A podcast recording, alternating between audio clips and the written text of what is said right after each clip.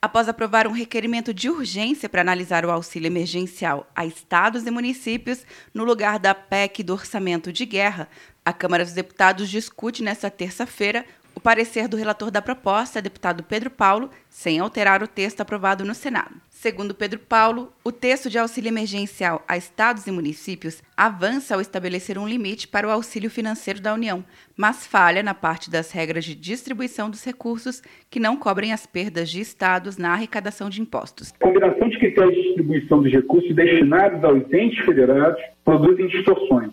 Para alguns estados, ainda que a suspensão do pagamento de dívidas com a União as mitigue, a mesma distorção se repete na distribuição de recursos para municípios principalmente aqueles que possuem maior base de arrecadação e maiores sistemas públicos de saúde. O texto aprovado na noite de sábado pelo Senado, na forma de um substitutivo, prevê repasse de 60 bilhões de reais a estados e municípios em quatro parcelas mensais.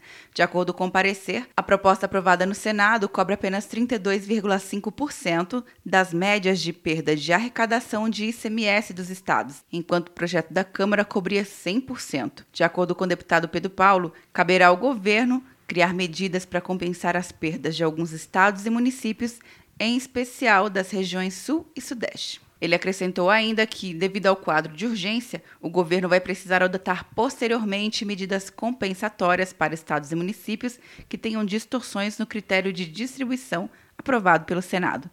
Quer um ano sem mensalidade para passar direto em pedágios e estacionamentos? Peça Veloy agora e dê tchau pras filas. Você ativa a tag, adiciona veículos, controla tudo pelo aplicativo e não paga mensalidade por um ano. É por tempo limitado. Não perca. Veloy. Piscou, passou. De Brasília, Luciana Castro.